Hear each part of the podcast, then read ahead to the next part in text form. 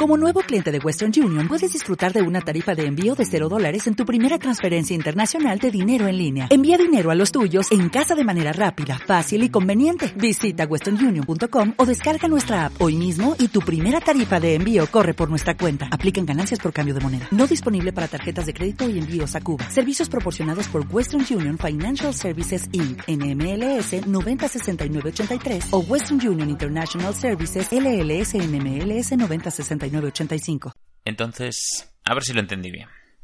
Resulta que en los 80 Disney perdió toda la sangre joven y fresca y dejó de producir cosas guays. Ajá. Así que. Se acomodaron. Se acomodaron, dejaron de generar pasta y dijeron, vale, vamos a empezar a comprar estudios pequeños. Y ahí empezaron a revisar. Por otro lado, Marvel se estaba... Y además tenía el modelo de negocio este de que cada carita, cada personajito es era un producto más. Claro que le daban pasta a través de, pues... El verdadero producto. El verdadero producto son los personajes que se lo venden a terceros, que fabrican cosas con ellos, y su parque de atracciones, que ahí es donde está la pasta gorda. Por otro lado, Marvel estaba teniendo unas cosas muy creativas, muy guays, eh, que se venían muy a tope en la época dorada del cómic, pero lo estaba gestionando como el mismísimo culo mío. Sí, nada, la corporación no, era, se olvidaron de ser corporativos. Todo mal, así que eh, ante con la soga al cuello y a vistos a punto de quebrar empezó a vender sus derechos de la misma forma que Marvel, que Disney, pero mal, porque estaba cediendo absolutamente toda la idea y concepto desde su concepción con por ejemplo, Spider-Man, todos los malos, todos los amigos, todos los compañeros de Spider-Man, ahí va todo junto, toma, pam, Dame claro, porque además ambos hacen lo mismo, crean cultura para sus para sus seguidores, ¿no? No tienen clientes, tienen seguidores, tienen miembros en su tribu, pero uno entendió que el ideal de esa tribu, esa religión que estaban creando, eran sus personajes que representaban cosas y lo conservó y el otro entendió lo mismo pero lo vendió. lo que une a la gente, ¿por qué no me lo quito del medio? y entre un batiburrillo de compras y ventas entre productoras y productos, las cosas más o menos están repartidas tal y como quedan hoy. Los X-Men para Fox, eh, Universal se queda con Hulk y con Namor, que bueno, ahí están. Es una combinación, como cualquier otra. Exacto. Te compraría Hulk y Hulka o, Hulk y Namor. ¿eh? Y dijo, toma, llévalo. Y bueno, y Spider-Man pues se lo quedó Sony, que ahora es el temita que vamos a desarrollar. Mientras tanto, carrera de fondo, se van desarrollando unas nuevas plataformas de streaming y de video on demand a base de no me apetece mover el culo, quiero ver las pelis desde mi sofá comiendo chetos. Y, claro, eh, Sony estaba ahí haciendo cosas para que tengas que mover el culo. O sea, si, si Sony fabricaba DVDs, Tenías que alquilarlos, tenías que comprarlos, tenías que ponerlos, tenías que quitarlos. No había que rebobinarlos, que eso ya Ay, qué futuro. tengo que levantarme, coger una peli de la estantería. Eso es, poner la cajita. Y Sony decía sí, porque cada vez que se fabrica un DVD yo cobro un canon. eso es. Netflix te trajo muchas soluciones, por otro lado Hulu también, y así se fue desarrollando el mercado. Entre tanto, también entre medias apareció Pixar, donde Steve Jobs dijo, ah, que me echan de mi empresa, no te preocupes, me monto una que sea más grande, con casinos. Pixar, que demostró que la tecnología era el futuro. Exacto, yo creo que ese fue el puntito. Y Star Wars. que, lo interpretó muy mal esa idea. Sí, Star Wars lo, lo interpretó fatal. Entonces, todo eso nos ha llevado a este D23, estos mm, casi 100 años de historia, desde que en el año 1923 Walt Disney y su hermano sin nombre, al que llamaremos eh, el empresario Disney. Nadie se acuerda de él. No, nadie se... ¿Por qué? Porque es un señor de números. y el otro era el creativo, era el guay. Pues se pusieron a hacer contenido para la gente hasta hoy hoy. Hay que tener en cuenta que, claro, esto fueron. Eh, bueno, esto para empezar, estos Gary y Martín se han comprado un micro y vamos con la segunda parte de qué carajo pasó. Una historia. Que nosotros esperábamos, la B23, un evento donde se nos iba a presentar Disney Plus y donde íbamos a descubrir cosas maravillosas que venían los próximos dos años y al final nos quedamos sin Spider-Man. ¿Qué pasó? Yo creo que podemos llamar estos dos podcasts como la arrogancia de Disney y a cada uno le vamos a asignar un nombre. Sí, Dios. como un libro, como el capítulo, la arrogancia de Disney, el libro. El manual para perder a Spider-Man.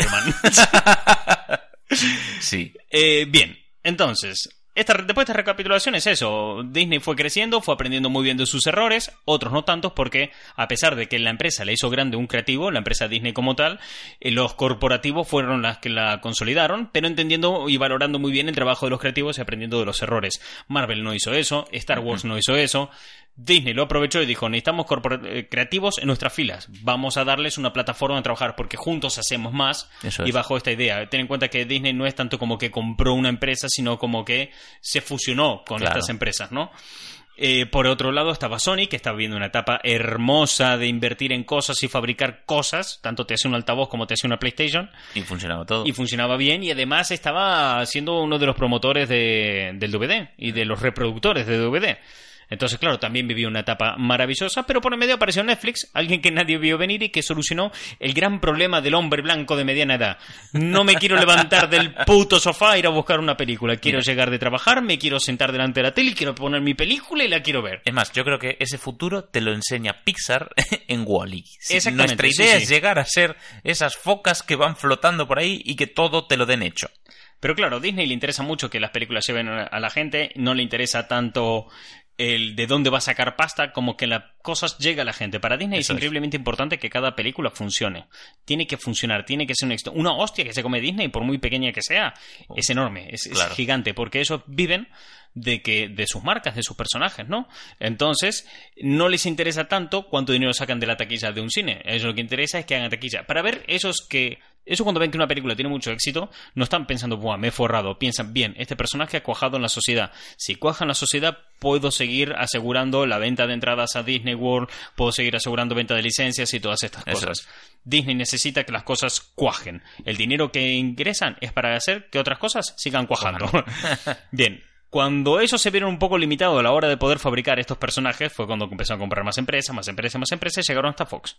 Que Fox probablemente sea la última empresa que compren en muchísimo tiempo después de 10 años de adquirir grandes eh, titanes de la industria. ¿Por qué? Porque los gobiernos se metieron aquí. Disney había crecido demasiado y eh, principalmente la Unión Europea puso ciertas pegas a esta fusión entre Fox y entre Disney, porque dijeron que era una empresa demasiado grande y tendía al monopolio del entretenimiento audiovisual. Claro.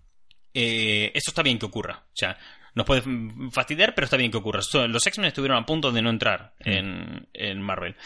Pero claro, a la Unión Europea le preocupaba que semejante tamaño de semejante empresa no deje cabida a nadie más para avanzar. ¿Cómo, cómo luchas tú, productora pequeña, que quiere sacar una peli y te cuajó que por fin consigues estrenar tu peli, pero es el mismo fin de semana que Endgame?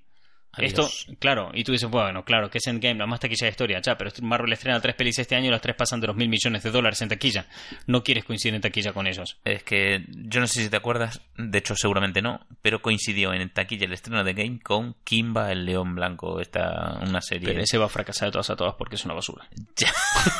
es una basura horrible, pero es que además de ser una basura es que no tenía oportunidad. No, Nunca, no, no, no, nunca la tuvo. De hecho, eh, cuando eh, The Rock eh, estrenó Rampaje, Hmm. eh, el estreno de Rampaje va a ser eh, el fin de semana siguiente a, a Infinity War. Y entonces él estaba muy emocionado, muy tal. Y Robert Downey Jr. anunció en Twitter junto con Disney y Marvel que adelantaban el estreno de. No, eh, cambiaron la fecha de estreno, ¿no? Y es verdad, Rampaje se estrenaron una semana antes. Y anunciaron que eh, se cambió la fecha de estreno una semana antes. Y The Rock ya lo ves en sus stories en Instagram cagándose en ellos, diciendo- con su sonrisa y siempre muy amable, diciendo: Bueno, como Infinity War cambió su fecha, ahora todos las tenemos que cambiar. Porque nadie quería coincidir en taquilla. Normal. Entonces, claro, estas prácticas pueden un poco eh, Sí.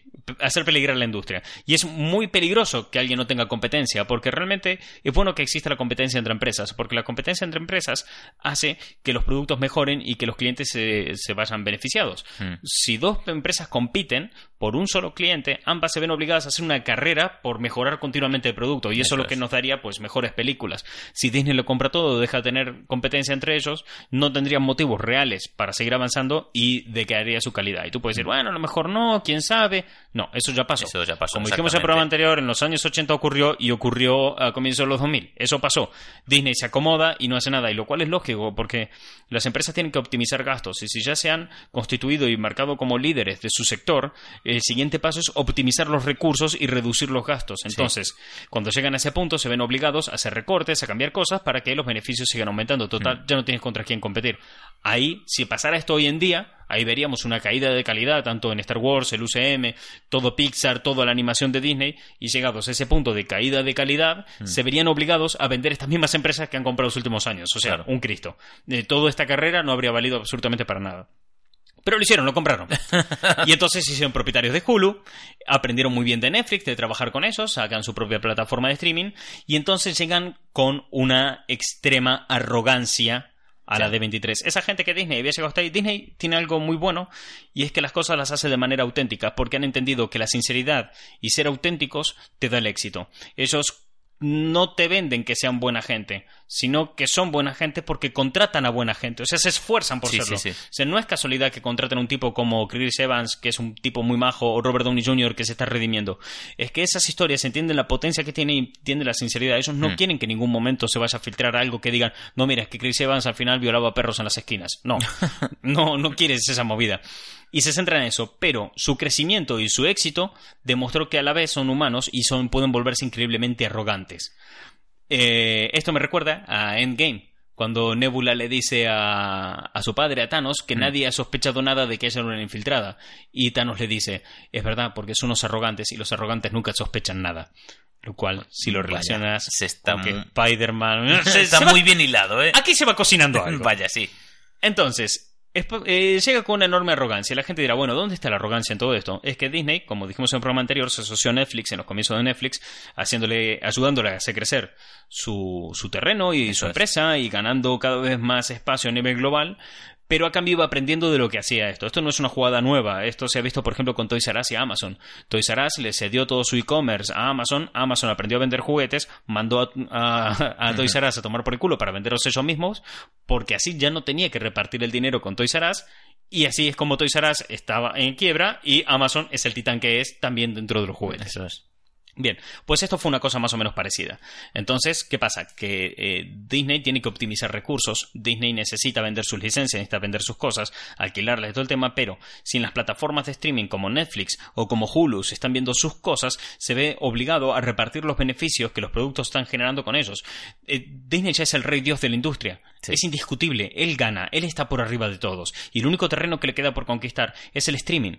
Ellos han aprendido de Netflix que solucionó los grandes problemas de la gente del pasado que no podía ver las películas cuando y como quería.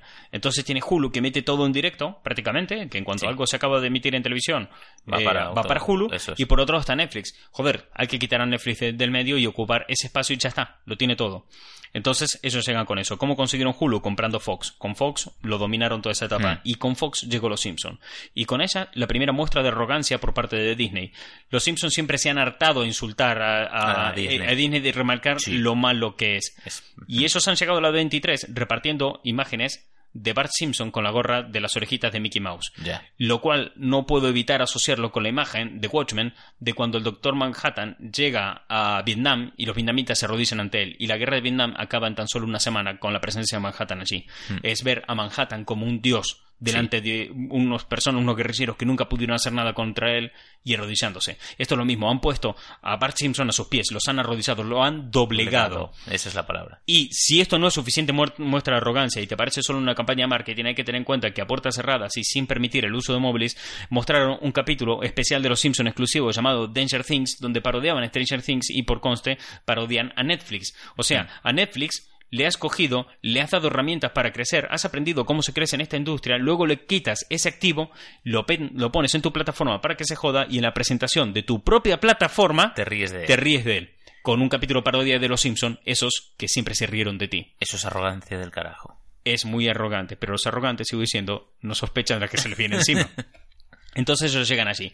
La D23 es ese evento que se hace cada dos años, más o menos, y se- para mostrar las grandes novedades que tiene planeada Disney de unos años a otros, ¿no? Sí. Entonces ahí ya daba toda la carne asador. eh, el regreso de Lizzie McGuire, presentaron eh, las nuevas películas de la Dama y el Vagabundo en live action, las primeras series live action de Star Wars. Realmente fue una apuesta muy fuerte, Sí. muy, muy, muy fuerte.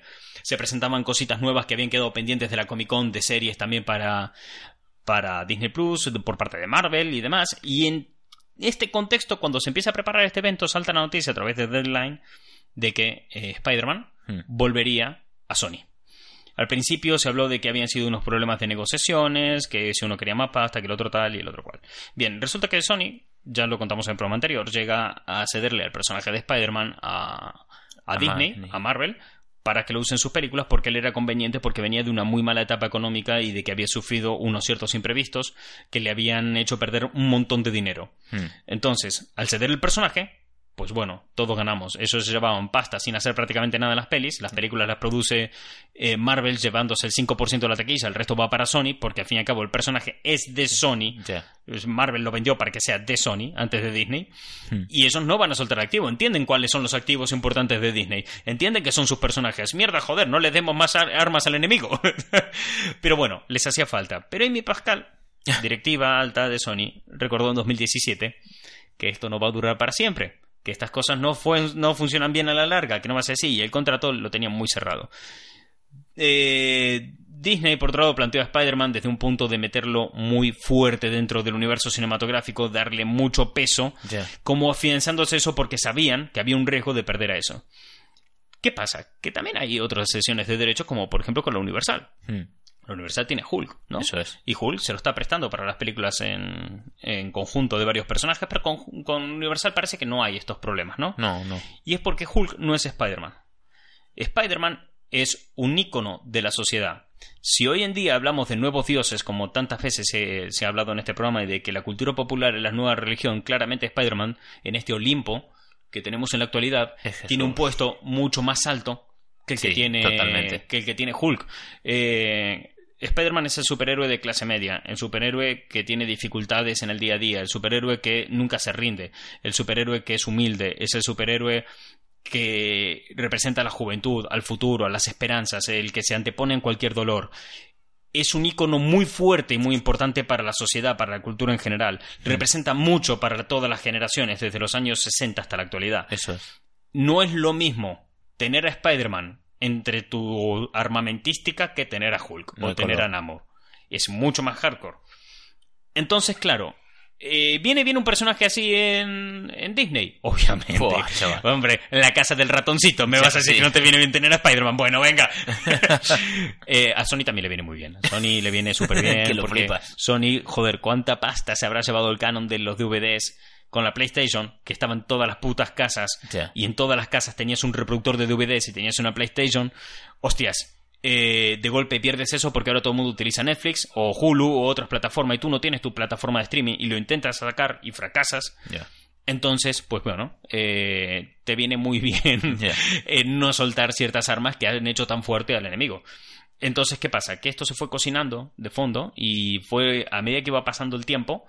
Eh, Amy Pascal de vez en cuando salía y decía, "Mm, a lo mejor no vuelve. y siempre dejó claro que después de una segunda película en solitario de Spider-Man, probablemente este Spider-Man volviera a Sony.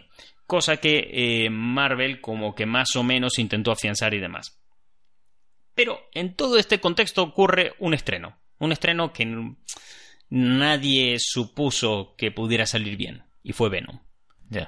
Sony estrena Venom. Eh, Sony, que había cedido tan voluntariamente, tan altruista, y que ella siempre dijo, es un acto súper altruista por parte de Disney.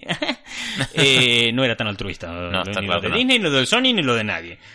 Habían sacado Venom. Entonces seguías a tope con tu rollo, porque al principio cuando anuncias antes que Venom y sale el tráiler de, de Spider-Man en animación, dices, ah, bueno, uno se lo queda para animación, otro para imagen real, bien, guay, todo de puta madre. Hmm. Y después ves que no. Entonces dices, aquí está pasando algo. Y esa película sale bien. Si se lo hubiera pegado, la historia se fuera, Sí, sería muy distinta, diferente. pero salió bien. Salió económicamente bien y entendieron bien qué fue lo que le gustó a la gente de la peli y qué no. Eh, entonces, claro, ante esta situación, Marvel ve una clara amenaza allí y empieza unas rego- renegociaciones, darle otro peso especial, darle un fuerte empuje, ¿no? Sí. Y todo esto revienta, revienta increíblemente fuerte justo antes del D23. Cuando ellos, centrados en una guerra contra Netflix, cuando dan por hecho que el universo cinematográfico de Marvel ya está rodando y es imparable, cuando ellos ya son rey dioses, le miran la industria a los ojos y le dices, Disney, tú sangras. Sangrarás.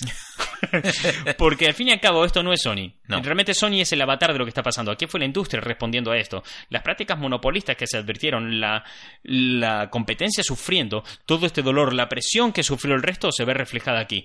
Realmente Spider-Man no es bueno que esté con Marvel en este momento en concreto. Y lo digo yo que estoy deseando que eh, Spider-Man siga en el UCM. Yo también. Pero si, si lo piensas un poco a fondo, ¿eso es bueno a la larga?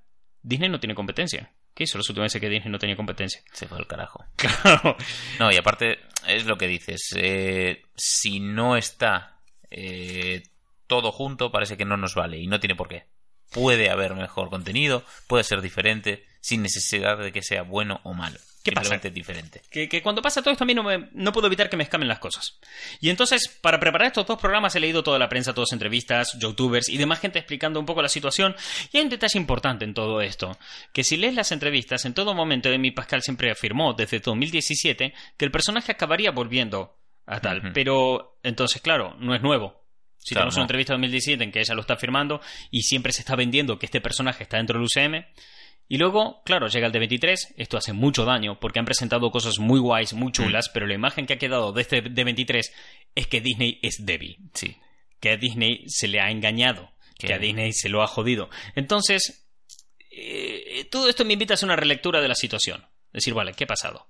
Están, hasta que no acaba el de 23, Tom Holland y, y Kevin Feige no hacen entrevistas públicas contando, ¿no? Hmm. Lo que sucede cuando hablan, y hablan públicamente, tanto en una feria a la que fue invitado eh, Tom Holland como en unas entrevistas exclusivas, ellos dicen que él va a seguir siendo Spider-Man, que va, va ahora a trabajar con Sony, que se va a cruzar con otros personajes su, person- su, su Spider-Man, que hay muchas ideas interesantes, y hay un punto, dos puntos en todo esto que me hacen dudar de lo que está ocurriendo aquí. Y es que el primero es que él se despide prácticamente de, de los fans de Marvel en la D23 cuando salió a hablar de la peli que va a ser con Pixar, diciendo que ha sido una semana muy compleja para él, pero que muchas gracias a todos por el apoyo que le han dado y que los quiere 3000. Sube unas fotos con Robert Downey Jr. diciendo lo Sí. hicimos, lo conseguimos, mostrando fotos de, de Spider-Man y de Iron Man en, en Instagram. Eso es. Y tú piensas que ahí hay dolor, pero luego sale unas entrevistas que está súper entusiasmado con todo lo que va a ocurrir y todo lo que está por venir, lo cual supongo que está hecho intencionadamente para tranquilizar a los fans. Por otro lado, Kevin Feige diciendo que se va a seguir trabajando en Spider-Man para que vuelva a ser cool, pero que, bueno, que las cosas han cambiado y que ellos sabían que tarde o temprano iba a cambiar y que esto era un imposible, que ellos consiguieron hacer posible y que bastante fue que durara en cinco películas y durante toda la saga del infinito. Entonces, en ningún momento en estas entrevistas se está diciendo a ciencia cierta de que se haya ido de manera eh, definitoria. Sí, eh, del UCM ni que tampoco sé si existe la- tampoco sé si existe la palabra definitoria. Yo la acabo de soltar así. Sí, pero- definitoria como tal creo que no existe. Eh, bueno. Definitiva. A mí me gusta más definitoria. Voy a decir con su muerte para no reconocer Es que definitoria creo que es que define una cosa, pero no vamos a entrar en eso. Bueno, da igual.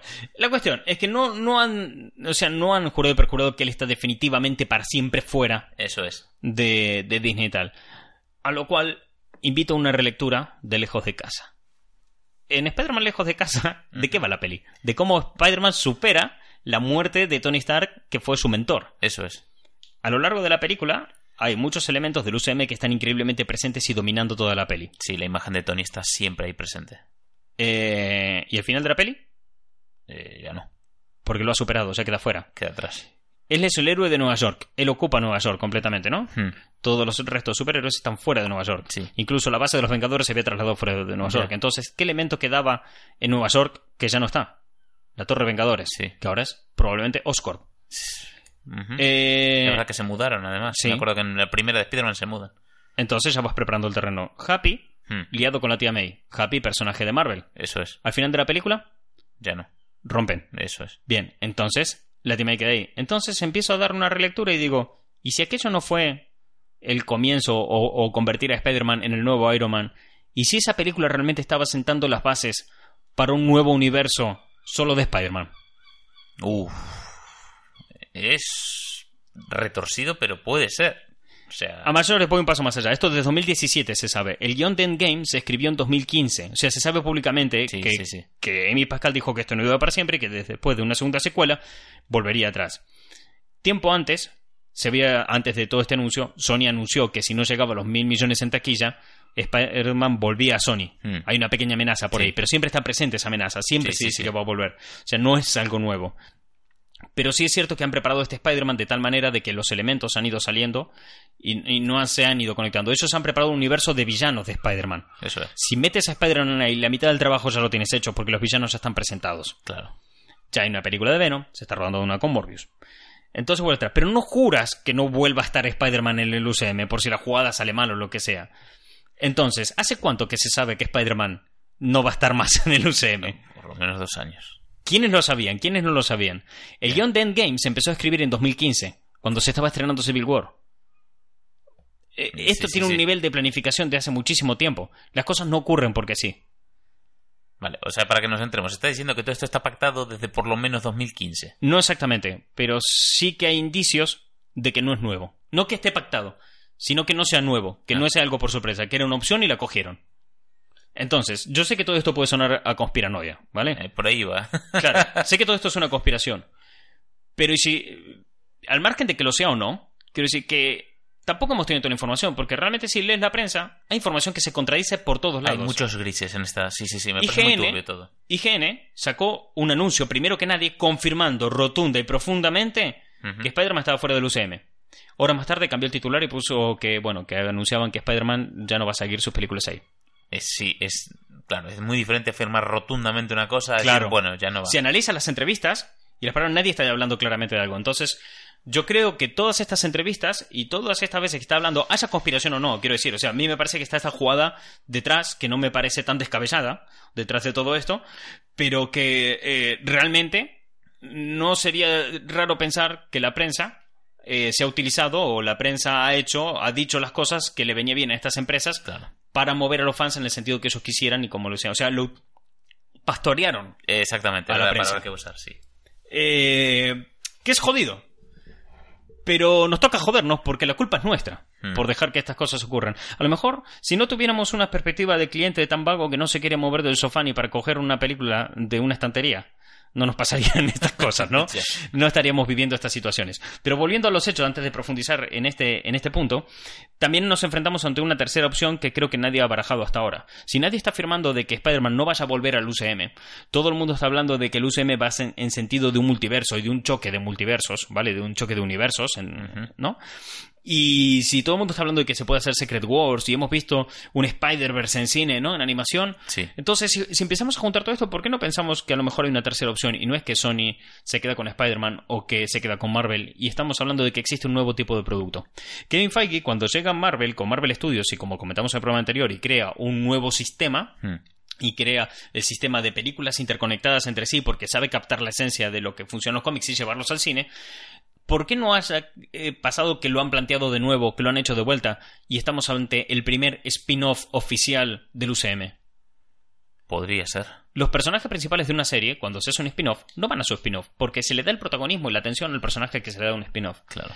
Y mire la puesta en escena que hablamos que antes tiene, el peso que tiene Spider-Man en la sociedad. ¿Se te ocurre un personaje mejor que Spider-Man para dar el primer spin-off al UCM? No, no, no. además es el adecuado. Si quieres empezar a probar esta cosa, tendría que ser con Spider-Man. Eh, tiene la suficiente cantidad de personajes como para poder darle un universo propio. Sí, joder. El peso social para darle un universo propio.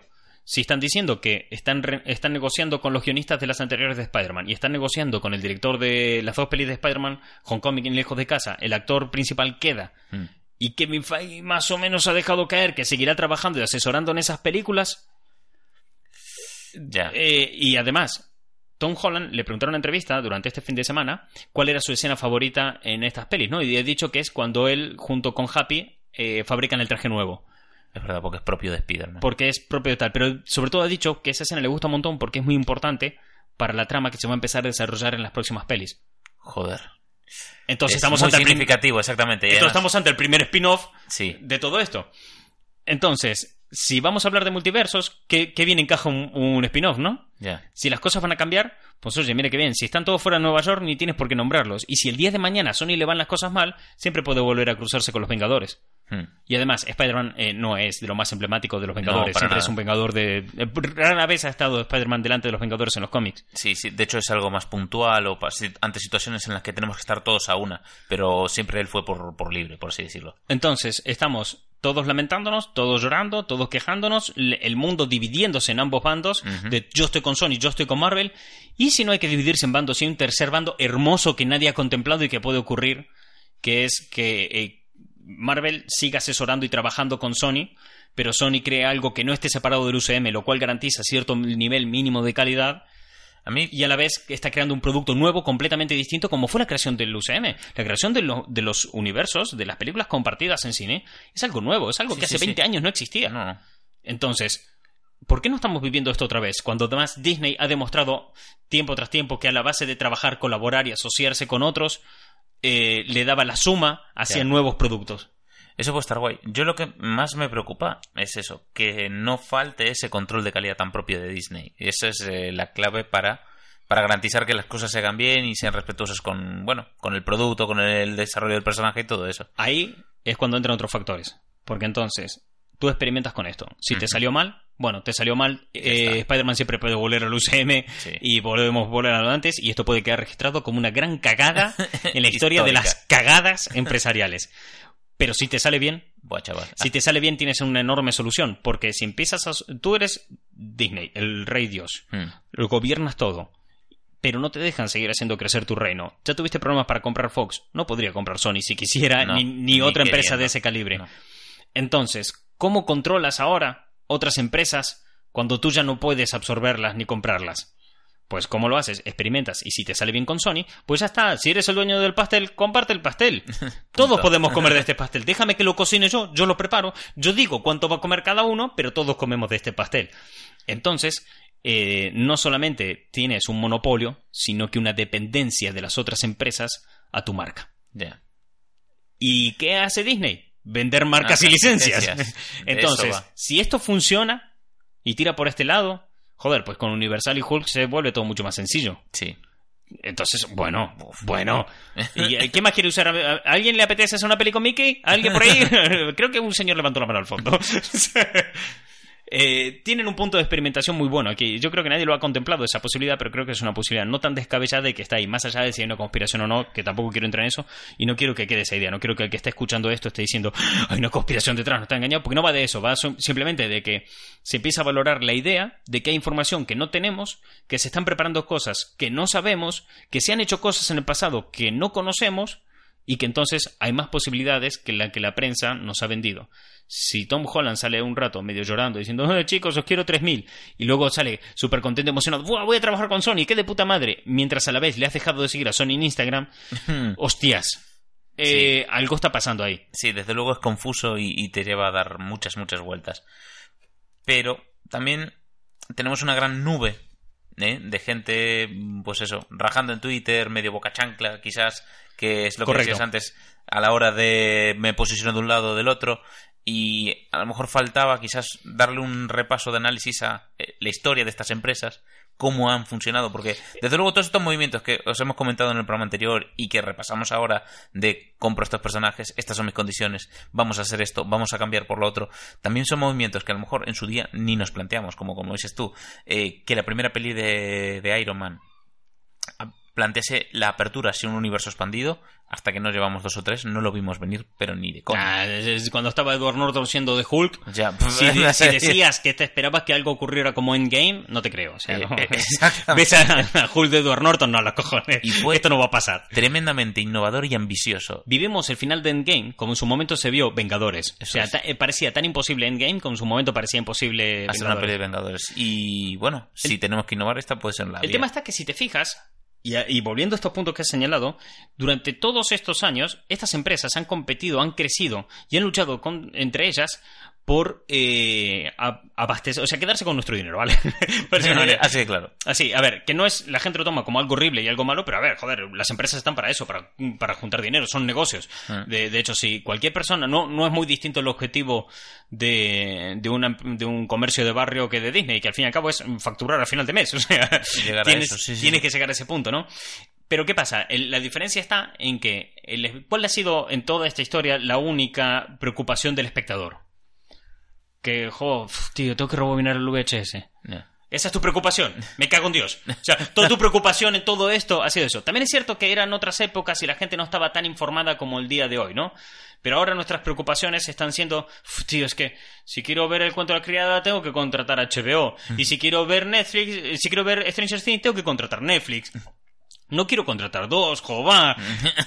Esas son las preocupaciones, ¿no? Sí. Entonces, pero es una preocupación que no es nueva. Y fíjate que cuando realmente el mercado cambió, el punto verdadero de inflexión en toda esta historia ha sido que Netflix solucionó un problema de los espectadores. Hmm. Escuchó a los espectadores, empatizó con ellos y les, les dio lo que querían, Sí. que era no ir hasta el videoclub, no, no moverse de casa, estar en casa y tener las películas ahí, ya, no, no tener que desplazarse.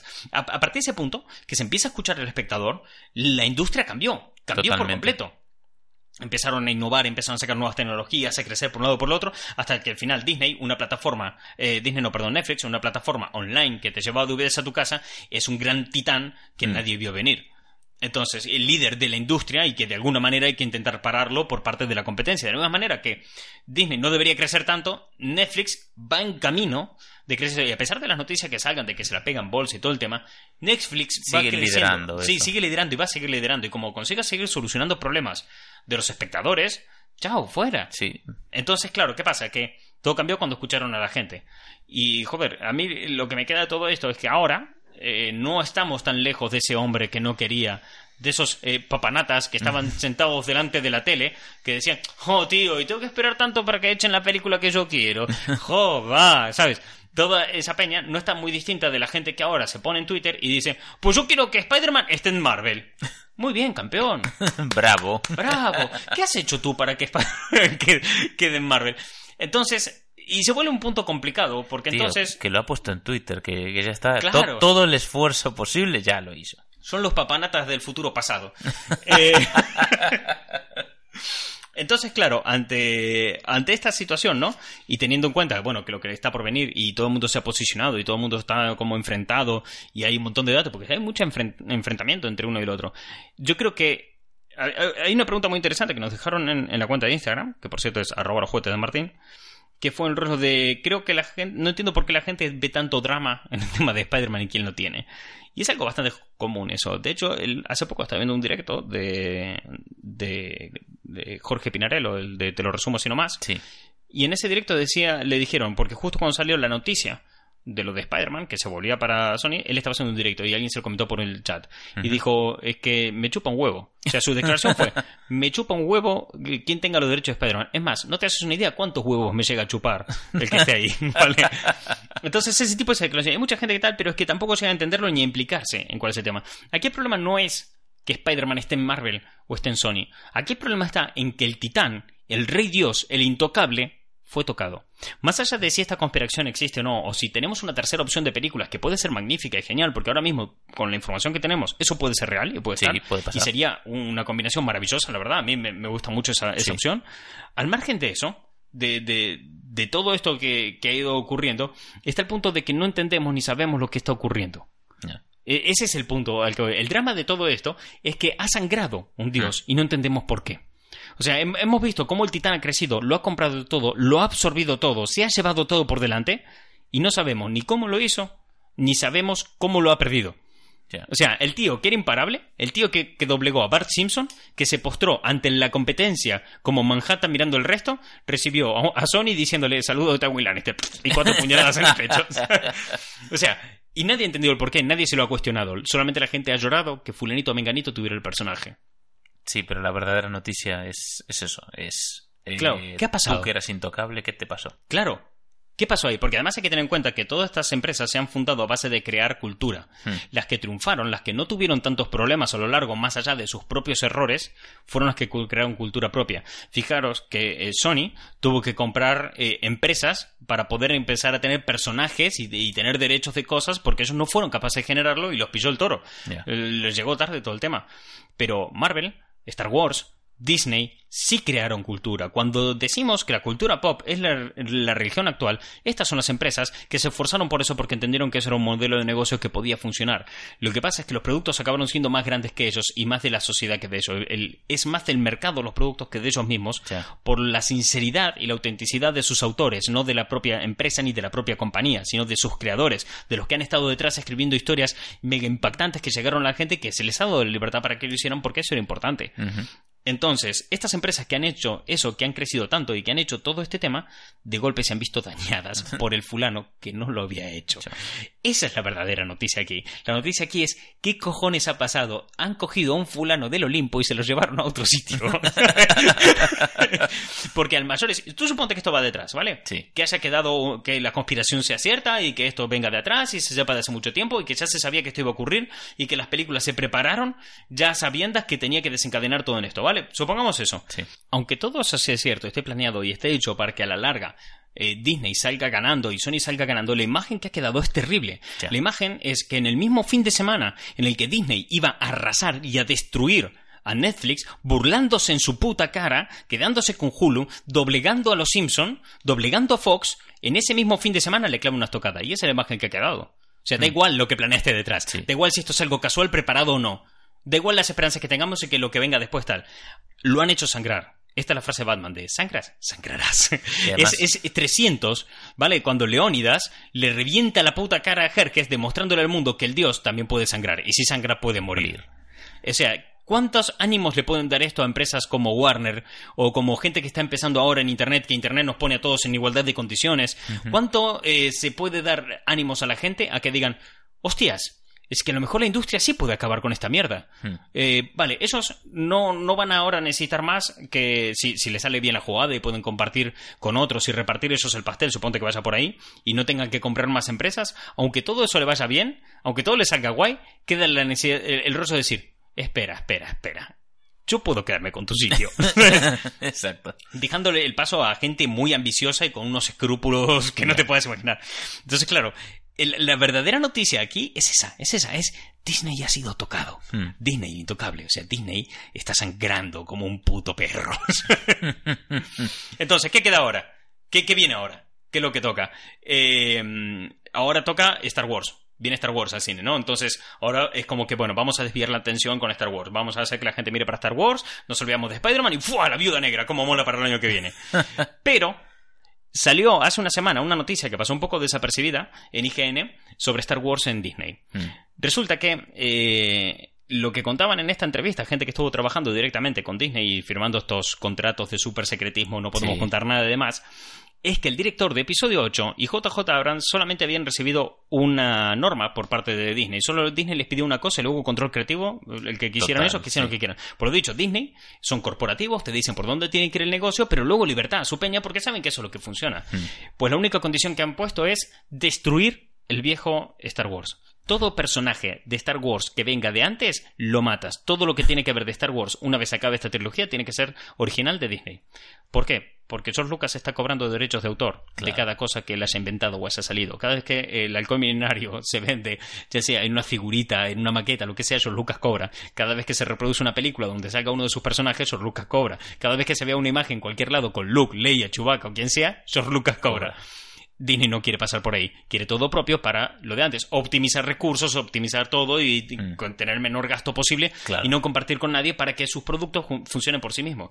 Si eso es su, nivel- su modelo de negocio, es que Mickey tiene que funcionar por sí mismo, más allá de las películas en las que salga, como no sé, cualquiera de los siete enanitos, Winnie the Pooh o el que sea, se encuentran en un problema si, por ejemplo, en Star Wars cada vez que salga Luke Skywalker le tienes que pagar otro más, porque entonces ya tienes una fuga de capital Claro. que no permite que Luke Skywalker funcione como un, como un producto propio que se dé vida a sí mismo y genere sus propios ingresos y recursos. Eso Tienes es. una fuga de capital que tienen que evitar. Bien, entonces, viendo que esto se ha filtrado, que ha salido a la luz, que está ahí, que se sabe, que además se sabe y se puede comprobar, porque me cago en la, en la puta, mira las últimas Sí. pelis y los están bajando todos. Pero como mosca. Claro, incluso el diseño del halcón milenario ha sido cambiado en la película de Han Solo y era increíblemente importante que la película de Han Solo cambiara, eh, saliera con un nuevo estilo del halcón milenario porque así no le pagas derechos a George Lucas. Y si vas más allá, te das cuenta que la estrella de la muerte, ahora hay una estrella de la muerte nueva, cuando por argumento no pintaba nada, Ya. pero hay una que se llama Star Killer y tiene un Sí. diseño distinto. ¿Por qué? Porque ya sigues teniendo exactamente el mismo elemento que te ha hecho funcionar, es exactamente igual, pero no le pagas derecho al- a Tito Lucas. Y mata más planetas de golpe. Exactamente, es más poderosa y eso vende un montón. ya te digo. Entonces, no es tan descabellado ver que pueden existir ciertas conspiraciones o cosas a las que nosotros no tenemos acceso y una información que no se nos ofrezca, ¿vale? Entonces, claro, cuando ah, pienso lo de Spider-Man, digo, es que me suena puto zumbado, pero... Ya, pero es que las empresas funcionan Ya, pero así. es que funciona así, ¿sabes? El secretismo profesional realmente funciona de esta forma. Lo cual me ha llevado estos días, toda esta semana, a preguntarme al, al ver estas cosas y leer estas noticias es, ¿las empresas nos tienen que dar esta información? Mm, Y es, es algo que, si no la dan, es inmoral, porque le están ocultando cosas al cliente. Pero si la dan, el cliente se convierte en un boca chanclas que grita: ¡Pero salvar a Spider-Man! Spider-Man se tiene que quedar en Marvel. Y reitero, yo quiero, me gustaría que Spider-Man siguiera en, en Marvel como fan. Pero claro, te encuentras en ese punto de que los, eh, los meros mortales que, que no juegan en la misma liga, Sí. que eh, si a nosotros se nos hace la picha un lío, controlando el presupuesto de- del sueldo del mes, Mm. diciendo, uy, ¿puedo salir a cenar hoy o no? Imagínate si nos hablan de macroeconomía. ya. Yo creo que no debería saberse. O sea, una cosa es tener transparencia en función de estamos trabajando con fulanito, estamos diseñando una película de tal forma, pero luego hay cierta información que tiene que ser reservada por, por mera operatividad. Porque, joder, muchas empresas antes de sacar un producto prueban 20.000 mierdas. Y eso sí tiene que ser de puerta cerrada. Y además Eh, cosas que la gente las iba a juzgar de una manera moral cuando muchas veces carecen de moral Ya. Y no vienen a... O sea, quiero decir, las empresas te pueden coger y decir, mira, pues esta semana hemos estado experimentando, por ejemplo, con Spider-Man y hemos decidido crearle un traje rosa con orejitas.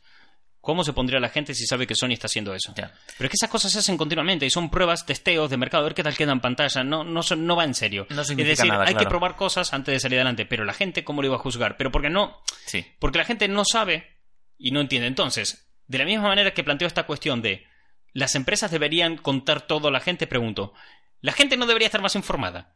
Mm. Entonces, noto obvia- un, un obvio choque viendo toda esta historia. O sea, Sí. porque no es una historia, es desde los años 80 hasta el año 2019, todo lo que hemos repasado en estos dos programas. Y ves toda esta historia y ves que el papel de la gente, con y sin Internet, ha sido un tío que está sentado, que no quiere pensar y que pff, eh, échame cosas. Y, Solo, solo quiere quejarse. y también. todo su activismo pasa por eso. Pero también veo que las empresas no solamente no quieren contar porque mera operatividad, como has dicho. Sí. si, si la excusa es operatividad para agilizar las cosas, lo entiendo, porque contar todo es no la gente, mira, esta semana saqué un vídeo eh, explicando por qué Marvel no podía comprar eh, a Spider-Man, ¿no? Y Sí. explicando todas estas cosas de eh, la Unión Europea poniendo trabas, de monopolio, monopolio, claro. etcétera. Porque la gente no entiende esa movida y no saca. Entonces dijo, joder, compró Fox, que compre Sony. No es tan sencillo. No funciona así, claro. No es tan fácil. No hay muchas cosas en juego eh, aquí dentro y, y leyes y gobiernos y un montón de movidas. Pero claro, es que las empresas no cuentan cosas por operatividad, pero luego entienden a la vez que la gente se queda en su puto sofá Ya. y no se molesta en investigar. Y entiende que ver un vídeo en YouTube es haber investigado. Que dejar que, por ejemplo, tú y yo Hmm. le estamos dando esta información en un podcast ya es haber investigado Ya. o ya es haber escuchado.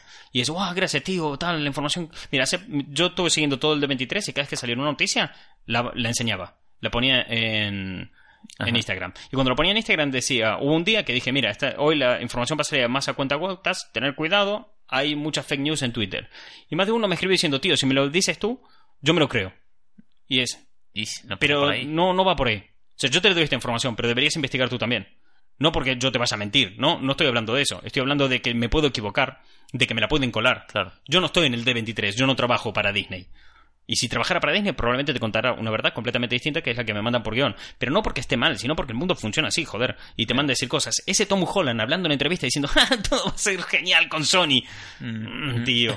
Mira, Hay un es- contrato muy jugoso ahí detrás. ¿sabes a qué me recuerda todo eso?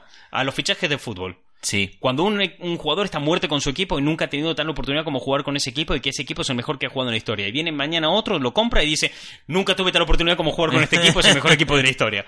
Eh, Tom Holland ha hecho la misma, ¿vale? Sí, es un fichaje, exacto. Es un fichaje, tal cual. Entonces, yo creo que aquí pasa porque en la actualidad, ahora que hemos visto a un dios sangrar y cómo reacciona ante tal, cómo ha reaccionado de forma tímida, cómo el que le ha hecho sangrar ha sido torpe y demás, y, y podemos ver claramente de que no que exista que la conspiración sea real, pero el mero hecho de que exista la posibilidad de que una conspiración esté detrás, ya es feo. Que podamos dudar de si estaba planeado o no que Spider-Man saliera ahora, te hace dudar. Eso ya no está bien. Ya. Ya no está bien. Entonces, creo que las empresas, por un lado, deben ser más transparentes, no engañar y ser más humildes, porque la arrogancia de Disney es que no tuvo límites. No, se fueron muy es que carajo. fue eh, Disney y la arrogancia del infinito, fue esto. Eh, cogieron la gema de, de la arrogancia y, se- y se la, y la metieron a saco. Y por otro lado, la gente eh, tiene que ser más crítica y meterse más a tope y darse cuenta de que realmente la gente es la que tiene poder. Porque esta gente compite por el mercado. Y el Mm. mercado somos nosotros. Nosotros decidimos a quién con quién gastamos el dinero y quién no y de qué manera. Claro. Y a quién escuchamos y quién no. Joder, si ves que te- eh, la gente se ha dividido en bandos, en vez de plantearse qué cojones estaba pasando. La gente está, joder, es que me gusta Tom Holland, tío, y yo es que... Ah, a ver qué echan en Netflix. Y voy a tuitear aquí en mi sofá, y estoy muy enfadado, y no voy a respirar. No, coño, solo investiga, a ver, yo, deja de llorar, ¿sabes? Y a ver qué puedes hacer. Entonces, eh, hay- y, y no los puedo culpar, porque como dije en el anterior programa, toda esta cultura, esta región nos las han metido por el culo. Porque si desde pequeño hemos ido mamando esto, y han jugado las corporaciones a juegos a los que no podíamos entender, que hoy sí, porque existe Internet y tenemos acceso a todas estas cosas, las noticias se filtran, a los dos segundos están en, pantalla, lo estamos viendo todo. En nuestro bolsillo tenemos todo lo que está pasando en el mundo a la vez.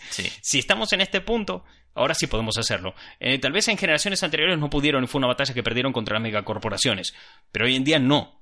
Hoy en día no, no, no podemos investigar, podemos aprender un poco más, pero escogemos ser el papanata que dice, Ay, a ver qué echan en Netflix, ¿sabes? Y que se tiran 20 minutos haciendo scroll en Netflix, a ver qué dan. Entonces, ante este punto, yo creo que la gente, o sea, desde mi humilde opinión, que no soy nadie, reitero, lo mismo, somos dos tíos delante de un micro y que. Divagando. Divagando. Y yo creo que hay que poner un punto. Eh, no te digo de meterte tan obseso como me puse yo a investigar toda la historia de Disney, Hulu, Netflix, de todas las herramientas implicadas en esta historia, pero sí está bien Desconfiar, no intente, sí, no dejes que te engañen. O, ser eh, curioso incluso. Ya ni te digo desconfiar. Sé curioso.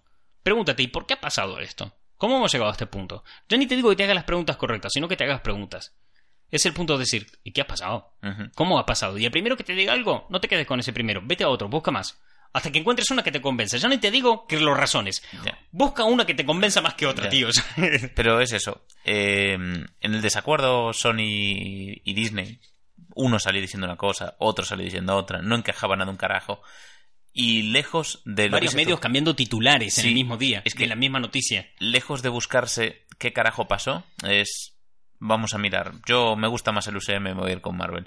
No me gustó Venom, así que me voy a ir con Marvel. Eh, diciendo, no, pues Speedy tiene que estar con, con Sony porque las de Sam Raimi me gustaron un montón y dices, wow, toma criterio. Claro, entonces aquí yo creo que es cuando el, el, fandom, el niño de 30 años, tiene que empezar a asumir una responsabilidad de adulto. Hmm. Que la primera es eh, que darte cuenta que tienes responsabilidades ante esto. Mira, hay una que eh, salió una declaración hoy, de hecho, de uno de los actores que van a salir en la peli de Joker, ¿no? Eh, Mark Marron, creo que se llama, tengo noticia por aquí, dame un segundito. Aquí. Mark Marron, que también sale en la serie Glow de Netflix, le preguntaron en el programa de Conan O'Brien por las películas como Endgame. Y sus declaraciones, ojito, fueron estas. Tengo algunos problemas con eso. Recalco que este tío, o sea, va a salir en la peli de Joker, basada en cómics, ¿bien? Hasta aquí. Tengo algunos problemas con esas. Películas de superhéroes. Generalmente no me gustan. No quiero ser intimidado para ver esas películas. Miren, soy un adulto, no tengo 7 años y creo que estas películas son para niños nerds ya mayores. Uf, claro, el público no se lo tomó muy bien esto, ¿no? Entonces, no, sé por qué. Reaccionó el público del programa un poco tal y su respuesta fue, ah, de verdad, asuman el golpe. Ustedes están a cargo de la cultura. Y mierda, o sea, eh, hay mucho que sacar de aquí, de, lo que estamos hablando. Muchas lecturas, pero sí. La primera es que tiene razón. Nosotros estamos a cargo de la cultura. La época en la que estas empresas creaban las culturas y los sitios donde consumir esta cultura se acabó. Claro. Nosotros somos los que ahora podemos decidir a quién y, cómo lo vamos a consumir, a dónde vamos a ir. Eh, suponte, no nos gusta el Spider-Man que va a sacar ahora Sony.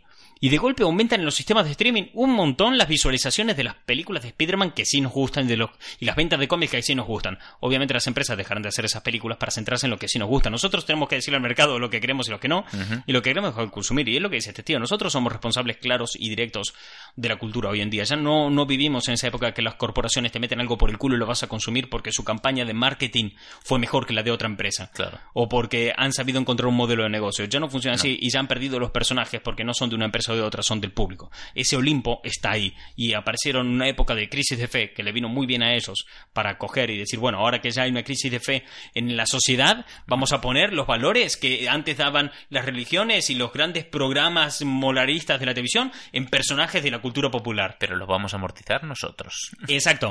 Oh, chaval, eso ya Disney se lo jugó bastante bien con esto, porque entonces dices, ah, bueno, ahora lo amortiza otro, no pasa nada, porque mi sistema estaba pensado para que otros amorticen mis propios personajes. Entonces, el primer deber que creo que tienen estos como responsables es esa responsabilización de la cultura, darte cuenta que tú eres el responsable y de lo que hay. El segundo es no ser un boca chancla. Porque toda esta gente que dijo, pues, pues mejor así. Mira, hay uno que eh, incluso le leí, no me acuerdo dónde fue, si fue en un comentario en Instagram o en o en Twitter, que puso algo así, pues ya es hora de que eh, la gente se le baja el hype con, con, el UCM, con todo esto, y que Warner despida a todo su equipo y haga una peli de buena de la Liga de la Justicia. Hostia, eso tampoco soluciona nada. No, claro. Pero de buenas a primeras tú puedes pensar que la soluciona algo si no has investigado, no has leído, no has entendido de qué va todo esto. Si, si tú no, no sabes que Warner ha tenido problemas detrás económicos muy serios con toda la industria musical y que eso le ha llevado a tomar decisiones precarias y rápidas en otros sectores, no acabas de entender por qué eso no es una solución. Claro. La competencia es buena, pero no te soluciona todo. La competencia es buena solo para el consumidor, no para las empresas. Las claro. empresas Salen sufren con súper la desgastadas de, de la puta Claro. competencia, claro. El segundo, eh, y si no vas a ser un poca chancla, la única solución para no serlo es este, mantenerte informado, leer, preguntarte, hacerte las preguntas concretas y cuando no tengas respuestas, exigirlas a quien sea. Como si es a nosotros que somos dos gilipollas, o exigirle las respuestas a, a tu youtuber favorito, o a quien sea, pero, o a las empresas mismas. Pero sí que tienes que preguntar, pregunta, sé, sé muy curioso. Eh, y también otro punto es, eh, si vas a aprender, aprende de las historias que están consumiendo. Tío, no me digas ahora de, jo, pues nos tocará jodernos ahora y las de Spider-Man va a ser peores.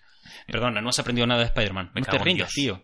No te rindas, busca alternativa, busca de hueco. Mira cómo son mirando un poco, decir, va, no me rindo, no puede ser que vaya a perder esta puta mierda. No, no quiero perder este Spider-Man, fue mi idea, y eso me llevó a investigar un montón y darme cuenta que si empiezas a atar cabos de lo que ha pasado entre los 80 hasta la actualidad, puede que exista una tercera eh, Vía. Una tercera vía. Y tú dices, bueno, tienes esperanza si eres un optimista. Ya, pero eso es lo que he aprendido con Spider-Man. A que nunca jamás pierdas las esperanzas. Eh, ¿Qué pasa? Que esto te da herramientas. Te da herramientas a luchar contra los papanatas, contra los viejas y sobre todo contra el más peligroso de todos y que es un... Creo que, mira, tú, me conoces bien Sí. y sabes que yo no, no odio a nadie, nunca. Pero, es Pero- una, pero hay una clase de gente a la que sí detesto y son los antiintelectuales. Esta gente a la que tú le dices, no, mira, es que la Tierra es redonda porque hay unas cosas que lo han demostrado y ya se sabía que era redonda y tal, y te responde otra persona, o no, o no. Y tú, ¿pero de qué cojones me estás hablando? ¿Cómo que no? Y le presentas la evidencia y todo. Tal, el antiintelectualismo nace ante la amenaza de tu propia ignorancia. Cuando tú eres un ignorante y no conoces algo, eh, y vives en una generación, en un mundo en el que se te ha premiado por cualquier tontería, como le ha pasado a la mayoría de los millennials o de la generación X que le premiaban por muchas cosas, ¿no? Por participar. Y además vivimos en un mundo en el que es eh, democrático, donde la opinión de todo el mundo está por igual. Y la opinión de todo el mundo no es válida. Entonces, todo el mundo tiene una opinión increíblemente válida en algo. Eso es. Pero nos gusta pensar que, nuestro, que todas nuestras opiniones son válidas en todo. En Y vez de no darnos cuenta. así. O sea, nos gusta pensar que somos Manhattan en vez de disfrutar de ser Spider-Man. Spider-Man tiene unos poderes muy concretos. Y en vez de disfrutar de ellos, pensamos- queremos pensar que somos Manhattan y nos vamos de guay y no llegamos a Chachi. Entonces, eso es el antiintelectualismo. Tú cuando te pones en este punto y ahí viene y te dice, no, mira, disculpa, es que tu opinión aquí no es válida y estás equivocado, y te digo, por este, este y este motivo, y te explico los por qué, y te dicen, o no. Y Esa ya gente, está. el antiintelectualismo es un enorme y grave problema social que tenemos delante y que se ha demostrado un montón con todo esto que ha pasado este fin de semana con el D23 y todo lo que ha pasado con, con Disney. Porque la gente dice, bueno, no, no sé qué. Es en plan, mira, si yo de buenas a primera voy y le digo a alguien, no, mira, es que puede que haya una tercera opción y Spider-Man eh, vaya a tener su propio universo spin-off. Eh, la gente, ¿cómo crees que reaccionaría? Bueno, bueno, se hace conspiranoico, que no sé qué, no sé cuándo. Pero le explicas toda la trayectoria que hay detrás y lo Y informas. ya tiene más y tal, sentido. y dice, ah, bueno, tiene sentido, puede que sea una flipada, y yo mismo digo que es una flipada, pero sí que es lógico invitar a pensar a la gente de que hay una tercera opción o que hay cosas que desconoce, cosas que de buena primera hubiera rechazado. Entonces, si tú has decidido no ser un boca chancla, te has puesto a aprender, has aprendido de las historias que has consumido, de ese enorme Olimpo que la cultura popular te regaló metiéndotelo por el culo y que tú has disfrutado y amado tanto, si has aprendido algo, debes luchar contra el antiintelectualismo de una manera clara y concisa de, oye, mira, eh, hay esto, y jamás ponerte en contra, porque esta puta mierda de Sony o Marvel me, me deja los huevos por el suelo, tío. es, ¿qué más da, tío? Ya. Puedes disfrutar de todo. No, no me vengas con, es que la Liga de la Justicia lo va a arreglar todo. ¿Por qué tengo que coger entre DC y Marvel? No puedo disfrutar de Batman y de Spider-Man. No, no puedo No. coger los dos por igual. ¿Qué, qué me lo impide? No, no, es que, tío, a, a ver, ¿cómo qué haces mirando los magos del espacio eh, horribles esos de Star Trek. Wars? ¿Por qué no miras Star Trek? No puedo mirar los dos. A ver, te por el culo. ¿Qué pasa? ¿Que esto cómo se arregla? Con divulgación. Ya. Eh, invitando a la gente a participar en lo tuyo y no enfrentándote uno contra los otros. ¿Por qué podemos discutir unos contra otros con toda esta puta mierda en vez de divulgar y mostrar? eh, Luchando contra el antiintelectualismo, o sea, el que tú me digas que Marvel es mejor y yo te diga que Sony es mejor, es ser dos mierdas, el uno y el otro. y decir, pues ahora me enfado y no respiro y no me importan tus argumentos. Hay cosas buenas en Sony. No Sí, muchas, sí, sí. pero las hay. no tantas como a mí me gustaría. Pero mierda, las hay, las disfruto un montón. Y en Marvel hay un montón de cosas buenas, pero las malas. Joder, malas. Y Disney tiene un montón de cagadas. Y todo el mundo tiene cosas buenas y malas. Nos invitamos a pensar a nosotros mismos que estas son historias de héroes y villanos. Y no, solamente es una panda de gente intentando hacerlo lo mejor, que posible. pueden. Y piensa que además, si esta tercera vía que se nos ha salido aquí en función de las conclusiones a las que llegamos con esta información no es quizás real, piensa que puede haber muchas otras. O sea, Claro. porque esta es solo una que se nos ha ocurrido aquí, pues porque hemos atado estos cabos a base de, de investigar. Pero a lo mejor tú te pones a mirar cosas y sacas otra que a lo mejor es súper válida y, o incluso das justo en el clavo.